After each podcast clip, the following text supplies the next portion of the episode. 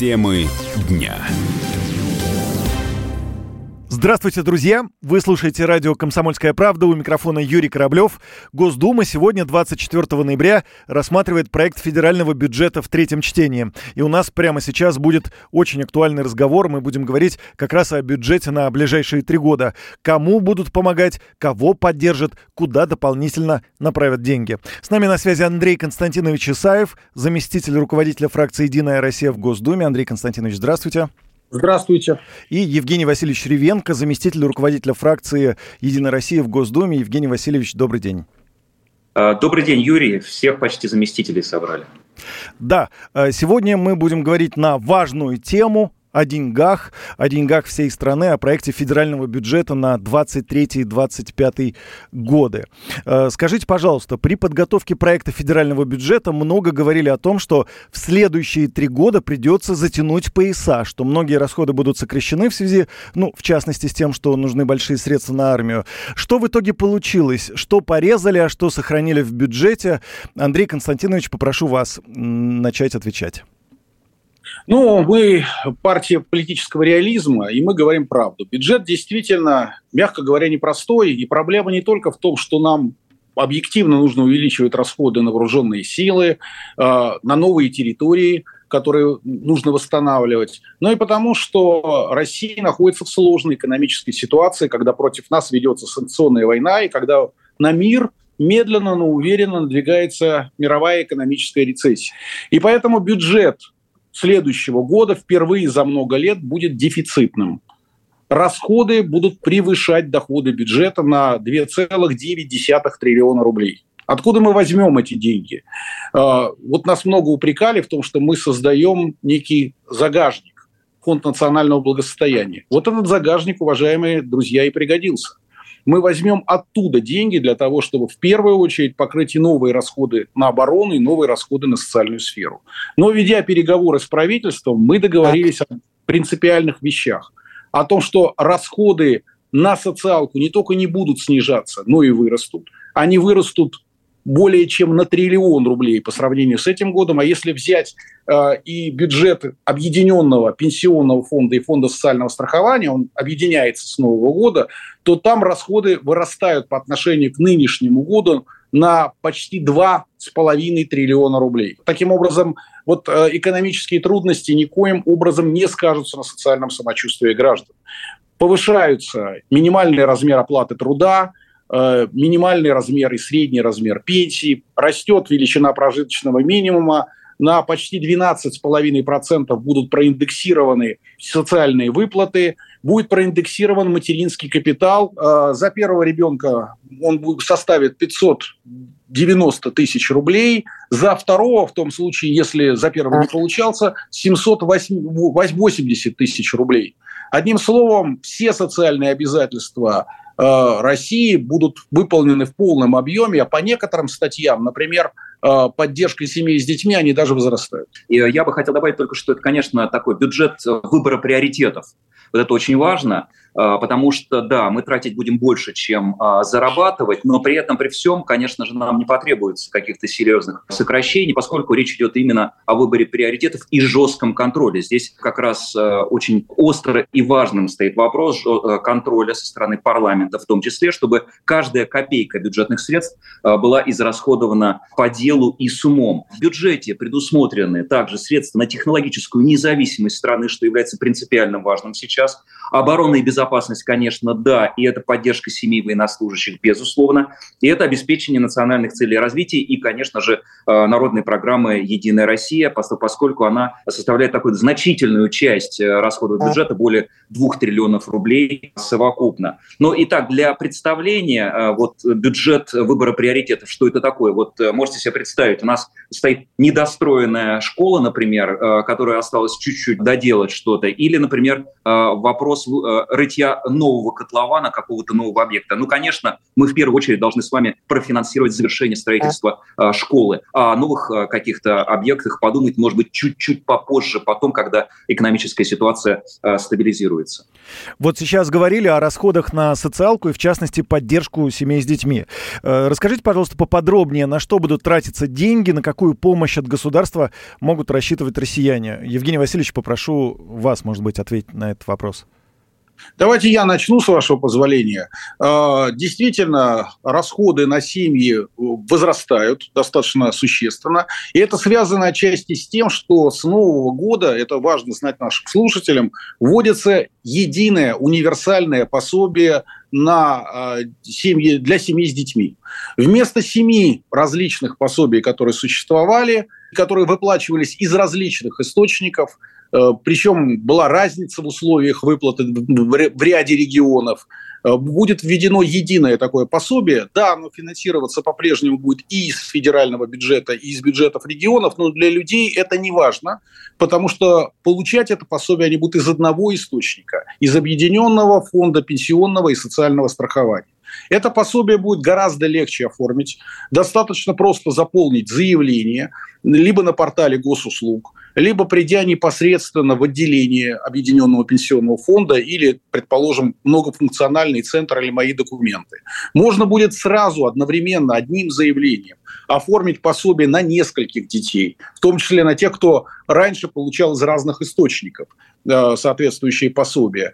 Представлять при этом какие-либо дополнительные документы не нужно, потому что фонд будет самостоятельно связываться с органами государственной власти, проводить оценку имущественного положения семьи и в соответствии с этим назначать размер пособия. Оно будет, соответственно, в зависимости от имущественного положения семьи либо 50, либо 75 процентов, либо 100 процентов от величины прожиточного минимума. Тем не менее, в регионах определенные различия сохраняются. Это будет связано с тем, что в регионах разный размер прожиточного минимума. Отсюда и расчет пособия, и его размер будет немного различаться. Ну, там, где более высокий прожиточный минимум, там более высокое пособие, там, где меньше прожиточный минимум, меньше требуется расходов, оно окажется чуть меньшим, это пособие.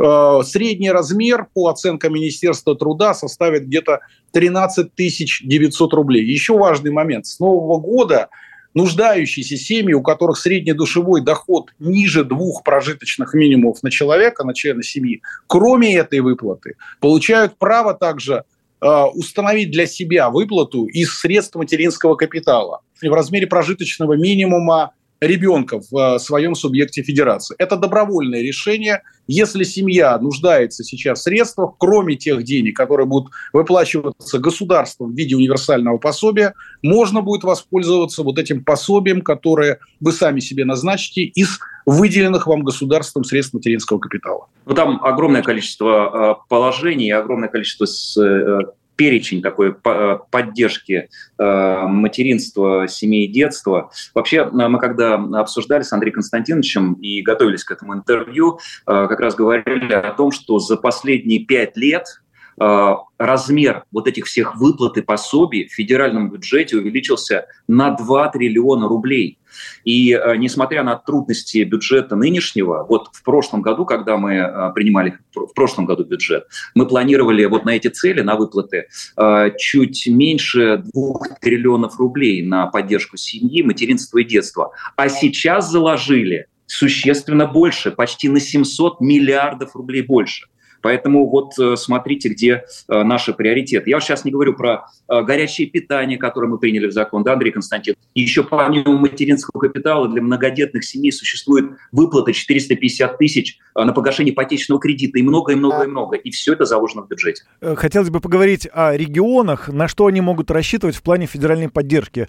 Им сейчас приходится непросто в связи с возросшими тратами на подготовку мобилизованных, помощь их семьям. Откуда деньги на все это им многое другое брать регионам? Строго говоря, едва ли не половина всего бюджета – это и есть поддержка регионам.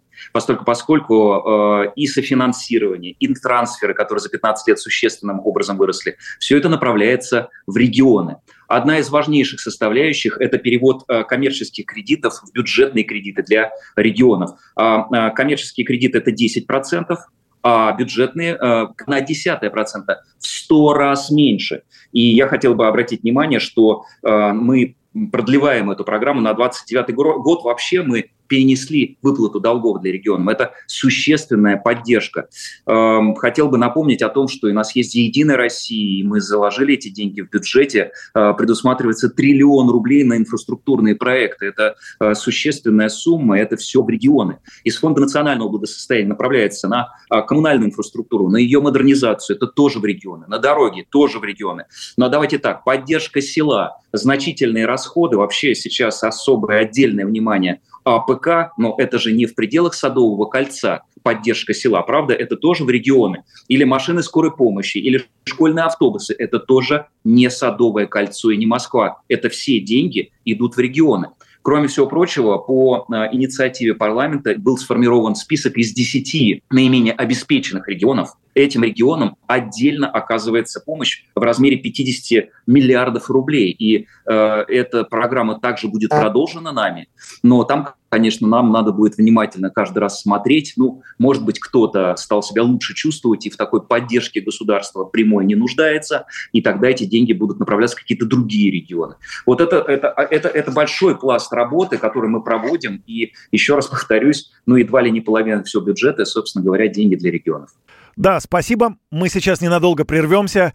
Я напомню всем нашим слушателям, что в моем эфире Андрей Константинович Исаев, заместитель руководителя фракции «Единая Россия» в Госдуме, и Евгений Васильевич Ревенко, заместитель руководителя фракции «Единая Россия» в Госдуме. Говорим мы о проекте федерального бюджета на ближайшие три года. Темы дня. И всем еще раз здравствуйте. Вы слушаете радио «Комсомольская правда». И мы продолжаем беседу. Разговор ведем о проекте федерального бюджета на ближайшие три года. В моем эфире Андрей Константинович Исаев, заместитель руководителя фракции «Единая Россия» в Госдуме, и Евгений Васильевич Ревенко, заместитель руководителя фракции «Единая Россия» в Госдуме. Ко второму чтению бюджета «Единая Россия» подготовила такой достаточно внушительный пакет поправок и предложила потратить еще больше средств на разные направления. Довольно довольно заметной строкой выглядят расходы на село. Э, Евгений Васильевич вот э, уже начал об этом говорить, да, порядка 8 миллиардов рублей. Расскажите, как планируется поддерживать и развивать сельские территории, сельхозпроизводителей? Может быть, ну, какие-то подробности есть? Я почему об этом а, сказал? Потому что я, по сути дела, ну, я являюсь представителем Воронежской области. Центральное Черноземье, флагманское направление, флагманская отрасль, это, конечно же, сельское хозяйство. И а, в, особенно в Воронежской области, в Центральном Черноземье сельское хозяйство шагнуло, ну, просто невероятно далеко вперед. Это и мясопереработка, и выращивание крупнорогатого скота, и сельхозпереработка, и зерновые, многое-многое другое. И, а, вы знаете, чуть вас поправлю, наши поправки суммарно а, на развитие села составляют даже не 8 миллиардов рублей, а 11,5 а, миллиардов рублей. Почему важно? Ну, а, мы сейчас экспортируем зерна, как вы знаете, больше, чем на сумму больше, чем продаем оружие. Это, это достижение, которое мы должны не только сберегать сейчас в условиях экономических санкций и трудностей, но вообще дальше развивать. Об этом речь идет. И речь идет о развитии э, нашего аграрно-промышленного э, комплекса. Э, буквально вот на прошлой неделе несмотря ни на какие санкции, ни несмотря ни на какие рестрикции, например, в Воронежской области, в Павловском районе открылось второе по величине предприятие по переработке мяса в стране. Огромный производственный комплекс и это тоже развитие. И вот эти вот 11,5 миллиардов рублей в следующем году мы на что добавляем?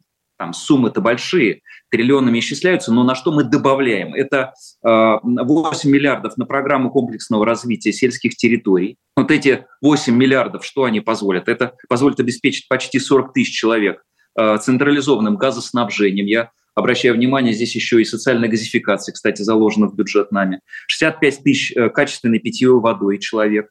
Э, проблема чистой воды очень серьезная, особенно в регионах. 5,5 тысяч детей э, будут обеспечены школьной инфраструктурой. Это вот развитие сельских территорий. Но еще миллиард рублей мы добавляем на мелиорацию. Казалось бы, земли много, но качественной земли не так уж. И мы, между прочим, вовлечем в оборот 58,9 десятых гектар земель дополнительно. А, мы дополнительно полтора миллиарда рублей направим на э, поддержку сельхозпроизводителей, товаропроизводителей, также важная мера. И еще миллиард мы э, направим на финансирование научных разработок, потому что наука должна развиваться, и у нас есть целый ряд аграрных крупнейших центров научных и университетов. В Воронеже один из таких, который требует, конечно, нашего внимания, финансирования и поддержки для того, чтобы двигать дальше аграрную науку и развивать э, наше сельское хозяйство. Поэтому, конечно, это один из наших серьезнейших приоритетов. Я хочу допол- дополнить о том, что э, зачастую поддержка сельского хозяйства заложена не только в статьи, которые напрямую относятся к сельскому хозяйству. Вот, например, э, статья, на которой мы тоже предложили добавить средства, более 8 миллиардов рублей, это оказание универсальных услуг связи. Мы понимаем, что, конечно, в первую очередь проблемы связи у сельских населенных пунктов. Вот благодаря нашей поправке 314 населенных пунктов будут подключены к интернету, и 1800 получат э, уже такую без разрывов нормальную телефонную связь. Ну да. Андрей Константинович и Юрий, знаете, еще мысль такая пришла в голову, э, уж извините, может быть, чуть лирики, но, э, Андрей, да, насколько вот наша ментальность даже поменялась. Если помнишь, ты парламентарий с большим, богатым стажем, если раньше мы только-только начинали говорить про село, то все сразу представляли себе какую-то такую беспросветную черную дыру, да, куда сколько денег не брось, и все будет без толку. А сейчас это ну, мощнейшая отрасль нашего сельского хозяйства, и мы обсуждаем конкретные финансовые средства на конкретные проекты, и это все закладывается в бюджете. Это, конечно, ну, э, земля и небо, что называется, по сравнению с прошлыми годами. Абсолютно точно, и даже при общем падении ВВП, падении производства сельского хозяйства не произошло, наоборот, на, а, есть рост, и мы планируем рост в ближайшие три года. А что касается программы комплексного развития сельских территорий мы всегда сражаемся за эту программу, потому что приезжаешь к себе в округ, и ты видишь построенные новые ДК, совершенно новые, городского уровня, столичного уровня ДК, с соответствующим оборудованием. Ты видишь оборудованные школы, ты видишь благоустроенные территории, такие э, своего рода мини-арбаты в каждой деревне, которые э, становятся местом отдыха местом привлекательным и для самих сельских жителей, и для тех, кто приезжает погостить из города. Спасибо. И мой Последний, пожалуй, вопрос. Э, довольно весомым получился блок поправок, так или иначе касающийся занятости населения, в том числе социальных контрактов. Зачем такие расходы? Там получается что-то около 9 миллиардов рублей. Э, поправьте меня, если это не точная цифра. Ну, вы знаете, что тема занятости всегда находилась в центре внимания партии «Единая Россия». Сейчас, в этом году, э, когда возникла угроза э, роста безработицы, Дмитрий Анатольевич Медведев проводил в начале года специальное совещание. Э, мы предполагали, что вот эта вот структурная перестройка экономики, связанная с санкциями, может достаточно болезненно ударить по людям. И мы договорились с Министерством труда, что даем им право на определенный эксперимент, на то, чтобы действовать за рамками действующего закона о занятости. Он в основном нацелен на то, чтобы э, помогать безработным. Мы разрешили превентивно использовать средства, и были выделены дополнительные средства, на то, чтобы проводить переквалификацию, переобучение людей, которые не потеряли работу, но находятся под угрозой такой потери работы. Это показало себя крайне эффективно, позволило нам эффективно сдерживать ситуацию на рынке труда. Она оказалась не то, что э, лучше прогнозов негативных, она оказалась на сегодняшний день лучше, чем была на февраль 2022 года. И поэтому мы сочли необходимым поддержать и добавить поправкой 2,5 миллиарда на эти цели, на переквалификацию, повышение квалификации работников, которые не являются безработными. Еще одна важная тема, которую мы затронули, это тема социального контракта. А, вот в свое время социальный контракт создавался для того, чтобы, ну, вы знаете, есть люди в бедной, плохой жизненной ситуации, им оказывается выплата пособия, пособия, пособия, и они продолжают оставаться бедными. А социальный контракт, как бы, даются средства для того, чтобы человек из этой трудной жизненной ситуации вышел, приобрел новую специальность, открыл собственное дело, занялся своим приусадебным хозяйством, Именно поэтому контракт, который подписывается с государством, очень хорошо пошла эта идея.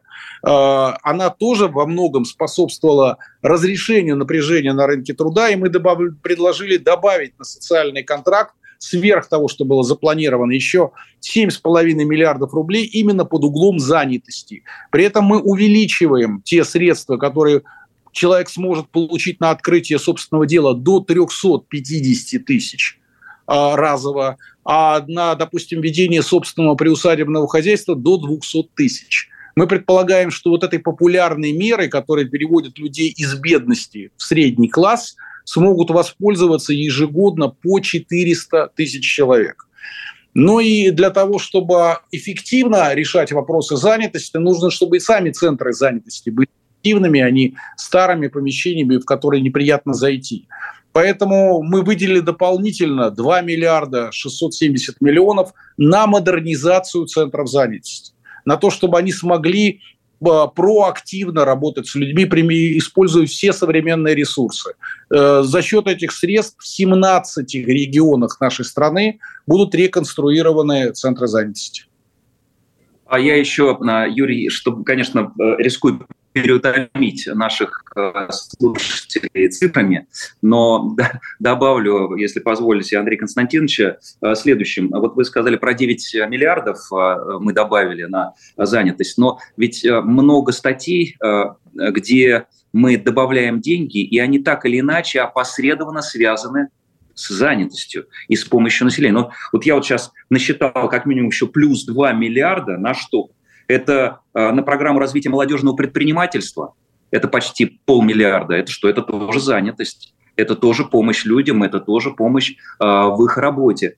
Э, либо, например, 1,4 миллиарда рублей – это на обучение талантливых школьников старших классов языкам программирования. Это что такое? Это раннее профориентирование, по сути дела. Это дальнейшая потом занятость, это выбор профессии, и это приоритет, один из важнейших приоритетов э, IT-технологии и программирования, это тоже занятость. Или, например, 170 миллионов рублей на господдержку НКО. Казалось бы, сумма не очень большая, но вообще, вот вы говорили в самом начале разговора о том, где чего подрезать, может быть, мы не подрезаем, мы добавляем, например, средства, и они остаются на уровне, на таком же, э, как и в прошлом году, несмотря на сложности. Поддержка НКО. А в этой сфере, вот Андрей Константинович не даст соврать, трудится огромное количество людей выполняя социально значимую работу э, там, куда государство не может дотянуться, или там, где оно э, не так эффективно, как НКО. И вот на эти э, направления мы также предусмотрели средства. Спасибо большое за ваши ответы. Я напомню всем нашим слушателям, что э, в нашем эфире был Андрей Константинович Чесаев, заместитель руководителя фракции «Единая Россия» в Госдуме, и Евгений Васильевич Ревенко, заместитель руководителя фракции «Единая Россия» в Госдуме. И говорили мы о проекте федерального бюджета на ближайшие три года. Спасибо вам за ваши ответы и за эфир. Спасибо. Всего доброго. Спасибо, Юрий. Всего доброго. Темы дня.